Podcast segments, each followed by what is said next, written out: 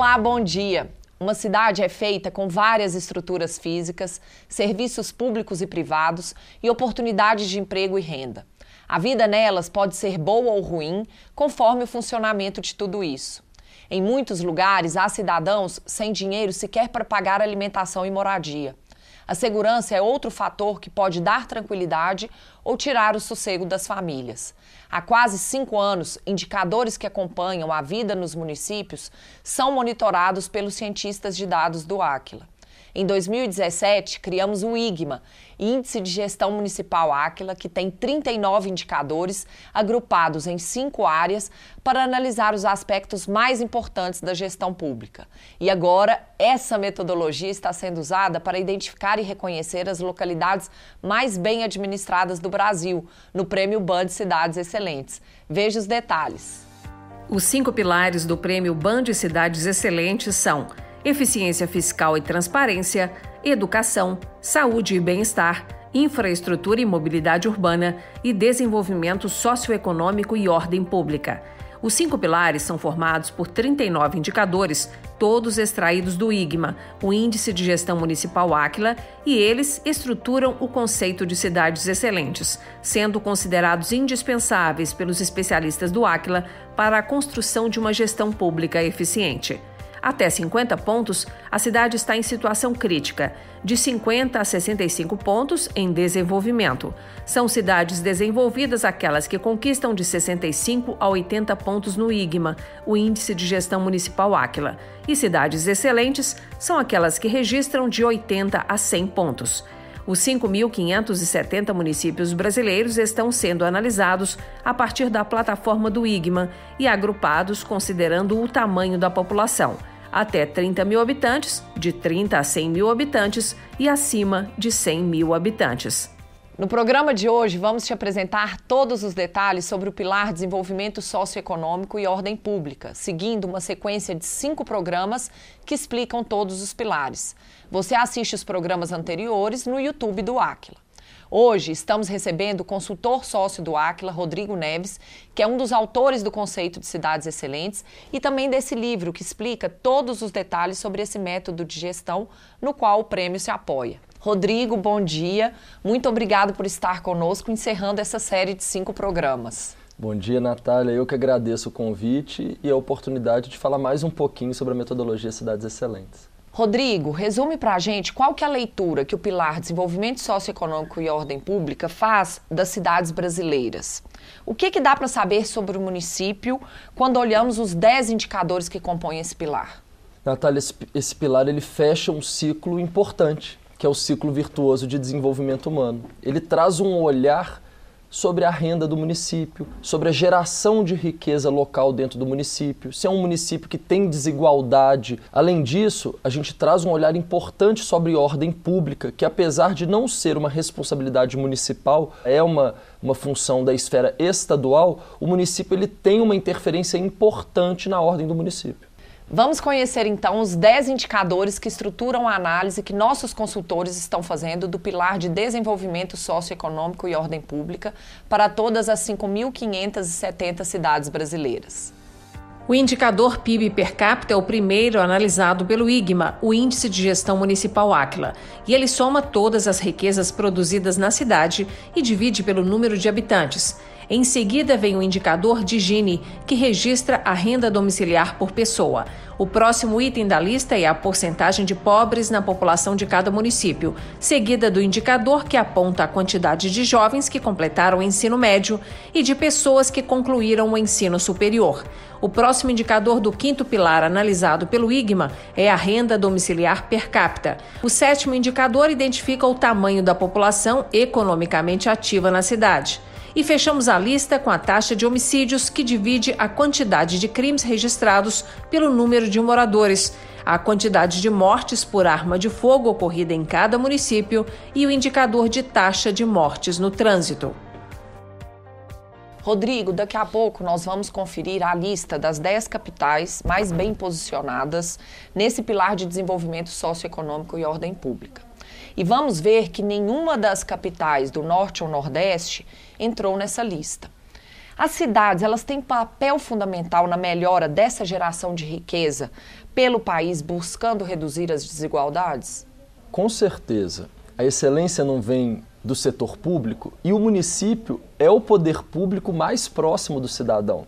E nesse sentido, para promover o desenvolvimento socioeconômico, os outros quatro pilares, igual a gente estava falando agora, têm uma interferência direta. Então, o gestor municipal, a máquina pública municipal, ela consegue atrair iniciativa privada, ela consegue fazer investimentos em infraestrutura, ela consegue inserir o município dentro da cadeia produtiva local. Os municípios do sul-sudeste do país já promovem uma maior geração de riqueza do que o norte e o nordeste, o que exige um esforço público muito maior de atrair essa geração de riqueza, de promover o desenvolvimento socioeconômico nessas regiões que historicamente estão um pouco mais atrasadas que o restante do país. Vamos ver então quais as capitais que são destaque no pilar de desenvolvimento socioeconômico e ordem pública. E já adianto que nenhuma delas está no nível de uma cidade excelente. As três primeiras posições mostram cidades ainda em desenvolvimento. A capital de Santa Catarina lidera o ranking com indicador de 71,95, seguida de Curitiba, no Paraná, que tem IGMA de 69,07. A terceira posição está com São Paulo, que tem resultado de 68,36. Na quarta posição está o Rio de Janeiro, com indicador 64,26. A capital do Mato Grosso do Sul, Campo Grande, é a próxima com IGMA de 64,03, mesmo indicador da capital mineira. A gaúcha Porto Alegre está na sétima colocação, 63,06. E fechando a lista das 10 capitais de destaque em desenvolvimento socioeconômico e ordem pública, temos Cuiabá, capital do Mato Grosso, com indicador de 60,05, Goiânia, capital de Goiás, com 59,41 e a capital capixaba, Vitória, com indicador 58,88. Rodrigo, não ter nenhuma capital com mais de 80 pontos, que é o nível de excelência em gestão, é muito preocupante ou é esperado para um país como o Brasil que ainda está em desenvolvimento? Natália, é um contexto esperado para um país como o nosso é um país desigual, os municípios de médio grande porte têm problemas mais complexos, são cidades que cresceram desordenadamente, então não tinham uma infraestrutura preparada, é, há uma concentração populacional é, que não necessariamente foi enquadrada dentro daquela sociedade, ou seja, ela não está inserida necessariamente no mercado de trabalho. Então, encontrar pequenos municípios com um pilar de desenvolvimento socioeconômico mais desenvolvido faz muito sentido diante desse contexto em que nós temos grandes municípios que ainda precisam resolver eh, questões estruturais para a sua população. E o que é preciso ser feito para melhorar o PIB per capita? O gestor municipal ele tem uma interferência direta quando ele monta um parque industrial, quando ele cria um parque tecnológico, quando ele tenta criar um programa de fomento, de geração de crédito dentro do município, quando ele faz parcerias com instituições nacionais de empreendedorismo, quando ele facilita a abertura de negócios, concede o alvará de funcionamento, a tributação, os documentos necessários para a abertura de negócios. Então, aquela prefeitura que consegue focar no cidadão, ou seja, ela passa a olhar como ela pode facilitar a vida do cidadão, para dar essa liberdade do cidadão empreender ou dele poder gerar riqueza da maneira que ele entende que faz mais sentido para a sua vida individual, todos da sociedade ali local acabam ganhando com isso. Vamos agora conhecer como está o desempenho das capitais em relação ao indicador de renda domiciliar per capita, que está sendo analisado em todas as cidades brasileiras para decidir a pontuação do município no pilar de desenvolvimento socioeconômico e ordem pública. E também vamos conhecer os resultados para o PIB per capita. A liderança é da menor capital da região Sudeste. Vitória, no Espírito Santo, registra indicador de R$ 73.632,55. Na segunda posição está a maior cidade do país. Em São Paulo, o PIB per capita está em R$ 58.691,90. A terceira colocação é do Rio de Janeiro, com R$ 54.426,08, seguida da capital do Rio Grande do Sul, Porto Alegre, que tem PIB per capita de R$ 52.149,66, e da Paranaense Curitiba, com indicador IGMA de R$ 45.458,29. O sexto lugar é ocupado por Florianópolis, em Santa Catarina, que registra R$ 42.719,16. Na sétima posição temos a capital do Mato Grosso. Cuiabá tem PIB per capita de R$ 39.043,32. E fechando o ranking neste indicador de desempenho e gestão, temos a capital mineira, com valor de R$ 36.759,66, Manaus, no estado do Amazonas, com IGMA de R$ 36.445,75 e Goiânia, em Goiás, com renda per capita de R$ 33.004,01. Confira agora a lista das capitais mais bem colocadas no indicador de renda domiciliar per capita. Vitória está em primeiro com R$ 1.820,97, seguida de Florianópolis com R$ 1.770,29 e de Porto Alegre. A capital do Rio Grande do Sul tem valor de R$ 1.722,37 para a renda domiciliar per capita. A quarta colocação está com a capital do Paraná. Curitiba registra valor de R$ 1.536,39. A próxima da lista é a mineira Belo Horizonte, com renda domiciliar per capita de R$ 1.455,52. A sexta capital mais bem colocada é o Rio de Janeiro, com valor de R$ 1.421,76. A posição de número 7 é da capital paulista, com valor de R$ 1.416,13. E fechando a lista, temos Goiânia, com valor de R$ 1.305,36, Cuiabá, com renda domiciliar per capita de R$ 1.124,88 e Recife, com valor de R$ 1.109,01. Rodrigo, nós acabamos de ver que a capital que está na décima posição no indicador PIB per capita tem menos da metade do valor da cidade que está mais avançada nesse indicador. O que, que explica essa diferença tão grande? É importante a gente voltar na, na contextualização do próprio desenvolvimento do nosso país. Ele é desigual. A forma que a gente foi é, construindo as nossas cidades pelo país foi de uma forma desorganizada. Por exemplo, hoje os municípios do estado de São Paulo eles representam quase 40% da geração de riqueza do nosso país. Ou seja, há uma concentração do desenvolvimento socioeconômico muito grande. E isso aí acaba sendo agravado quando a gente tem algumas atividades econômicas de exportação, de petróleo, de mineração, de porto, que acabam gerando muita riqueza num determinado município, numa determinada localidade, que é o caso de Vitória que é um município que apresenta várias dessas atividades econômicas e possui uma, uma população relativamente menor do que as outras capitais brasileiras. E aí, quando a gente compara, por exemplo, com a décima capital, que hoje é Goiânia, é uma cidade recente, é uma cidade que a atividade econômica talvez ainda não esteja no nível de desenvolvimento que outras capitais, como São Paulo, Belo Horizonte, Salvador, já atingiram em função da própria história de desenvolvimento do nosso país. Nós temos também a lista das capitais mais bem posicionadas em relação ao índice de pobres na população, ou seja, aquelas cidades que têm menos pessoas nessa condição. Confira comigo. Florianópolis, em Santa Catarina, tem 1,35% de moradores nessa condição. A paranaense Curitiba está na segunda colocação com percentual de 1,73, seguida de Goiânia, capital do estado de Goiás, com 3,09%. O quarto lugar está com Vitória. A capital capixaba registra indicador de 3,51. A próxima da lista é a mineira Belo Horizonte com IGMA 3,80%. A sexta posição está ocupada por Porto Alegre, capital do Rio Grande do Sul. O indicador é 3,82%. O sétimo lugar é de São Paulo, 4,27%. Fechamos a lista com a capital de Mato Grosso do Sul, Campo Grande, que registra 4,59% de pessoas pobres na população. Rio de Janeiro tem pouco mais de 5% e Cuiabá registra indicador de 5,31%. Rodrigo, no Brasil, o governo federal diferencia pobreza de pobreza extrema. O que, que caracteriza cada uma dessas situações? Hoje, uma pessoa que vive em extrema pobreza, ela vive com menos de 150 reais por mês.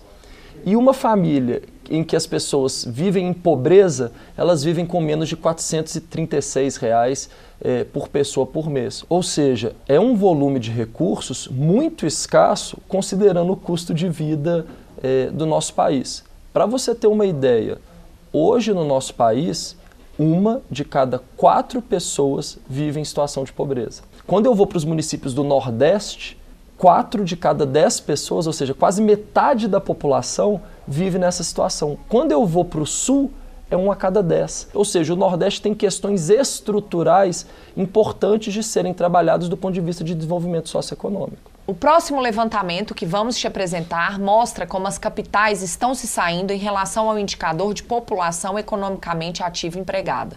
As 10 mais bem colocadas são cidades excelentes. Confira comigo. Curitiba apresenta indicador de 95,39%. Na segunda posição, temos Florianópolis, com 95,19% da população economicamente ativa e empregada. Em Goiânia, esse percentual é de 94,95%. Na quarta colocação, temos Porto Alegre, com 94,65%.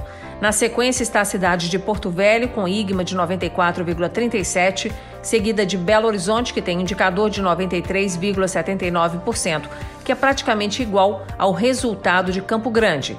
E fechando o ranking das capitais, temos Palmas, com 93,66%, Cuiabá, 93,59% e Vitória, com 93,18% da população economicamente ativa empregada. Rodrigo, o Brasil tem hoje, segundo o IBGE, quase 15 milhões de desempregados. E sabemos que essa defasagem não será recuperada em poucos meses. As perdas causadas pela pandemia vão demorar ainda muito tempo para serem recuperadas? Com certeza. É, a pandemia é um evento atípico, extraordinário, que nenhum gestor municipal, nenhum gestor de qualquer esfera do nosso país ou de qualquer país estava esperando. Da mesma forma que durante o período da pandemia nós tivemos que tomar medidas sanitárias, assumir a liderança desse processo para poder nortear a população de como superar esse momento, o pós-pandemia também vai exigir dos gestores municipais esse olhar, mas sob o olhar de recuperação da, daquele município. Ou seja, quais foram as regiões mais afetadas, como que ele pode ajudar os empreendedores, como que ele pode integrar esse município na cadeia produtiva da região, os programas federal e estaduais no qual ele pode se inserir.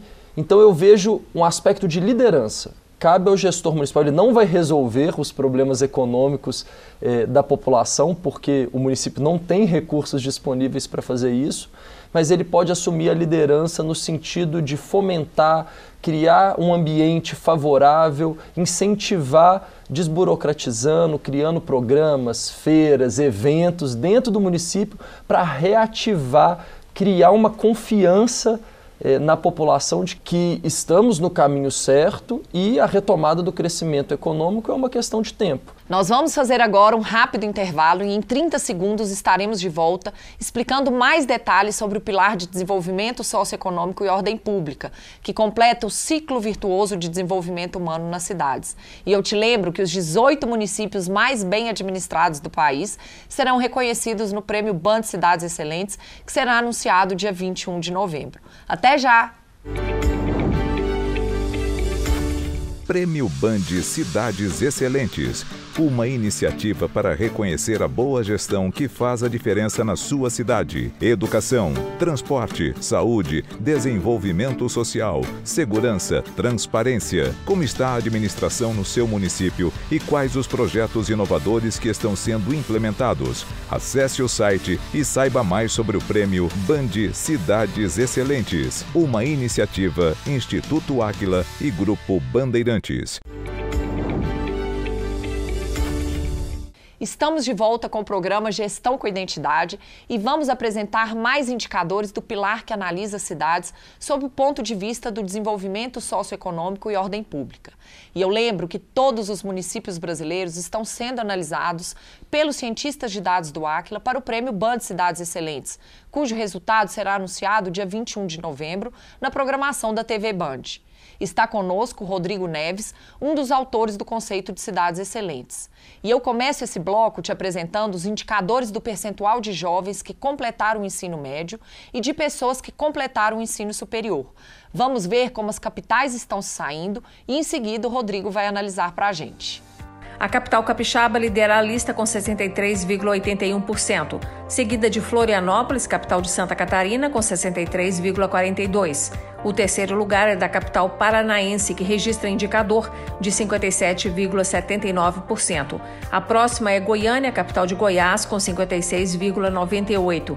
Na quinta colocação está Palmas, no Tocantins, com 55,25% da população tendo completado o ensino médio.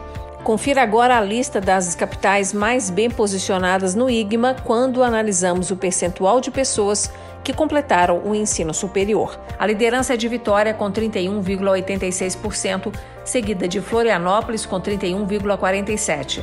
A terceira posição é de Curitiba, que tem 25,95% da população com formação superior.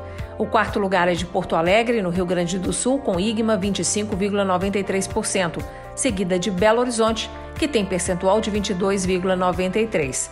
Rodrigo, existe uma grande semelhança nas duas listas que a gente acabou de apresentar. Inclusive, as três primeiras capitais são as mesmas nos dois indicadores. Eu te pergunto então, quando a gente melhora a educação em um nível, ela tende a melhorar nos outros níveis também, alterando a condição socioeconômica da população como um todo? Sim, e por isso que a educação é um eixo estruturante para a promoção da qualidade de vida e tem impacto direto e contínuo nos outros pilares eh, dos Cidades Excelentes.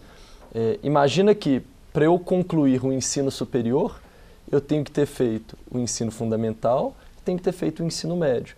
Então, à medida que eu vou tendo evasão desses alunos nessa cadeia educacional, eu acabo tendo uma população adulta menos escolarizada. Então, por isso que é importante esse monitoramento, esse controle, essa gestão eficiente dessas redes de ensino, porque elas são integradas. Quando a gente fala de gestão, a gente está falando de três coisas: pessoas que atuam em processos usando algum tipo de tecnologia. E é isso que acontece nos nossos municípios. Os professores, eles estão capacitados, estão treinados, têm as condições necessárias para eles oferecerem o melhor para a rede municipal? Os processos gerenciais dessa rede de ensino, de merenda, de transporte escolar, de material, está adequado? Ou seja, eu estou conseguindo criar as condições adequadas para essa rede de ensino? E a tecnologia, como os controles digitais, os controles de nota e o próprio sistema de ensino que é adotado dentro da rede municipal. Ou seja, Natália, não é uma solução simples. Não basta eu colocar um professor na sala de aula que eu vou resolver a questão do ensino. Então, às vezes, eu tenho redes municipais gastando muito e tendo pouco resultado. E eu tenho redes com pouco recurso disponível e tendo resultados muito bons. O que, que me indica isso? A gestão. Ou seja, as práticas de gestão que esses municípios, essas redes municipais estão adotando, estão gerando resultados diferentes. E agora vamos chamar outro grupo de indicadores do quinto pilar, e eles revelam os impactos da violência e das mortes no trânsito na população. Primeiro, eu chamo os dados do indicador de taxa de homicídio. A liderança está com a cidade de São Paulo, que tem a menor taxa de homicídios entre as capitais, 3,08 por cada 100 mil habitantes. O Rio de Janeiro vem em seguida com 10,85. Na terceira posição está Florianópolis com 12,58. Campo Grande é a próxima e tem indicador 13,84. Belo Horizonte vem em seguida com 16,80. Na sexta colocação está Curitiba com 18,62 de taxa de homicídios para cada grupo de 100 mil habitantes. Cuiabá está em sétimo lugar com 19,10. Porto Alegre está na oitava posição com taxa 26,08, seguida de João Pessoa com indicador 26,82 e de Fortaleza, que fecha a lista das 10 capitais mais bem colocadas neste indicador, com taxa de 29,30. Rodrigo, nós acabamos de ver que é gritante a diferença da taxa de homicídios em São Paulo, a maior cidade do Brasil, em relação ao Rio de Janeiro, por exemplo. São Paulo tem três vezes menos mortes violentas. O que, que esse indicador mostra aos prefeitos e que medidas você acredita serem mais eficazes para melhorar esse cenário? Primeiro, a gente precisa esclarecer que não é responsabilidade da gestão municipal a segurança pública. Ela é uma responsabilidade estadual. Então, o principal ponto aqui é uma ação coordenada entre os poderes dentro do município. Como que o gestor municipal pode impactar nisso? Uma guarda municipal, uma melhoria da iluminação pública, uma intervenção estrutural nas comunidades do município, colocando algum tipo de infraestrutura, pavimentação, colocando escola dentro das, das comunidades. Ou seja, são intervenções que, junto com o poder estadual que tem atuação na segurança pública e às vezes até do governo federal, das casas legislativas, de mudar a legislação do país no sentido de tentar dar uma segurança jurídica é, para a redução dos homicídios.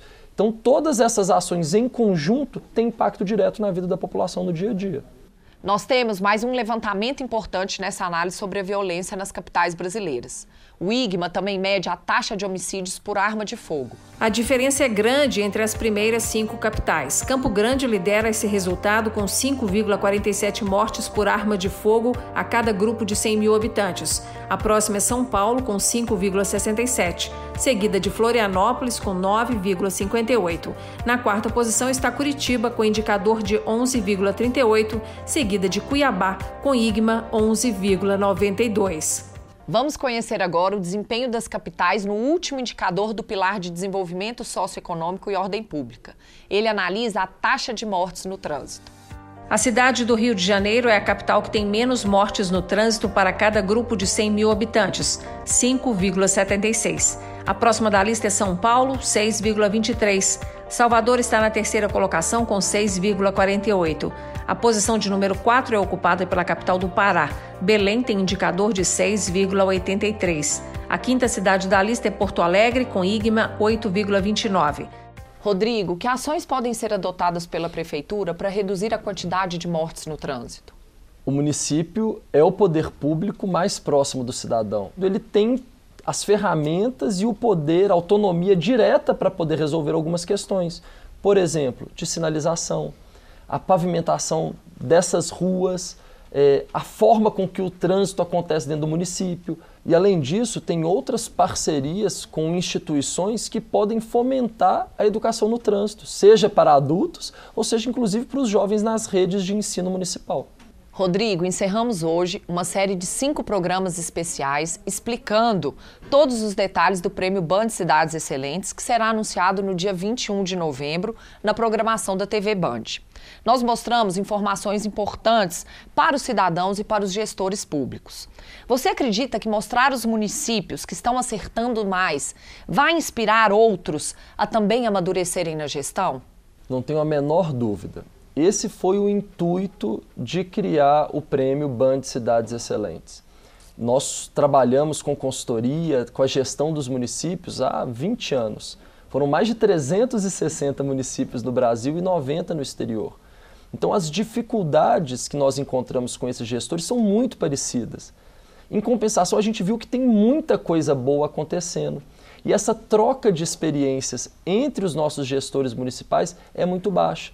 Então, o prêmio ele vem nesse sentido de evidenciar, mostrar em todos os estados do Brasil quais são as boas práticas, os bons projetos, os bons resultados para que o, o gestor daquela região se inspire, busque novos conhecimentos, novas referências e, de fato, copie o que tem de bom, adapte para o seu município aquele projeto, aquele programa que está funcionando, porque todo mundo vai ganhar com isso. O gestor municipal, velocidade, e a população, porque vai ter acesso a um serviço, a uma qualidade de vida melhor do que ela tem hoje eu queria te agradecer por mais essa entrevista e eu desejo que todo esse trabalho para desenvolver a metodologia Cidades Excelentes transforme o nosso país num exemplo de boa gestão. Parabéns. Natália, eu que agradeço. As nossas conversas foram muito interessantes no sentido de esclarecer para a população a metodologia. Uma preocupação nossa era tornar esse conhecimento público então, por isso que a gente criou o livro. O livro hoje qualquer pessoa consegue adquirir em qualquer marketplace, em qualquer site no Brasil hoje. E é uma forma da gente poder difundir esse conhecimento. A plataforma IGMA é pública, o prêmio, todos os municípios estão inseridos. Então, foi a forma que a gente encontrou de engajar a população, de difundir esse conhecimento e promover o desenvolvimento do nosso país. Muito obrigado. Ficamos por aqui. Apresentamos hoje mais detalhes sobre o Prêmio Band Cidades Excelentes, que será anunciado no dia 21 de novembro na programação da TV Band. Na ocasião, vamos conhecer as 18 cidades mais bem administradas do nosso país. E aqueles municípios que desejarem ter a atuação dos nossos consultores para implantar a metodologia de gestão das cidades excelentes, façam contato. Estamos acessíveis pelas redes sociais ou pelo nosso site. E para rever ou compartilhar nosso programa, é só acessar o YouTube da TV Band Minas ou do Aquila. Semana que vem estaremos de volta com mais técnicas e cases de gestão para te ajudar a ser um gestor excelente. Obrigada pela audiência e até lá.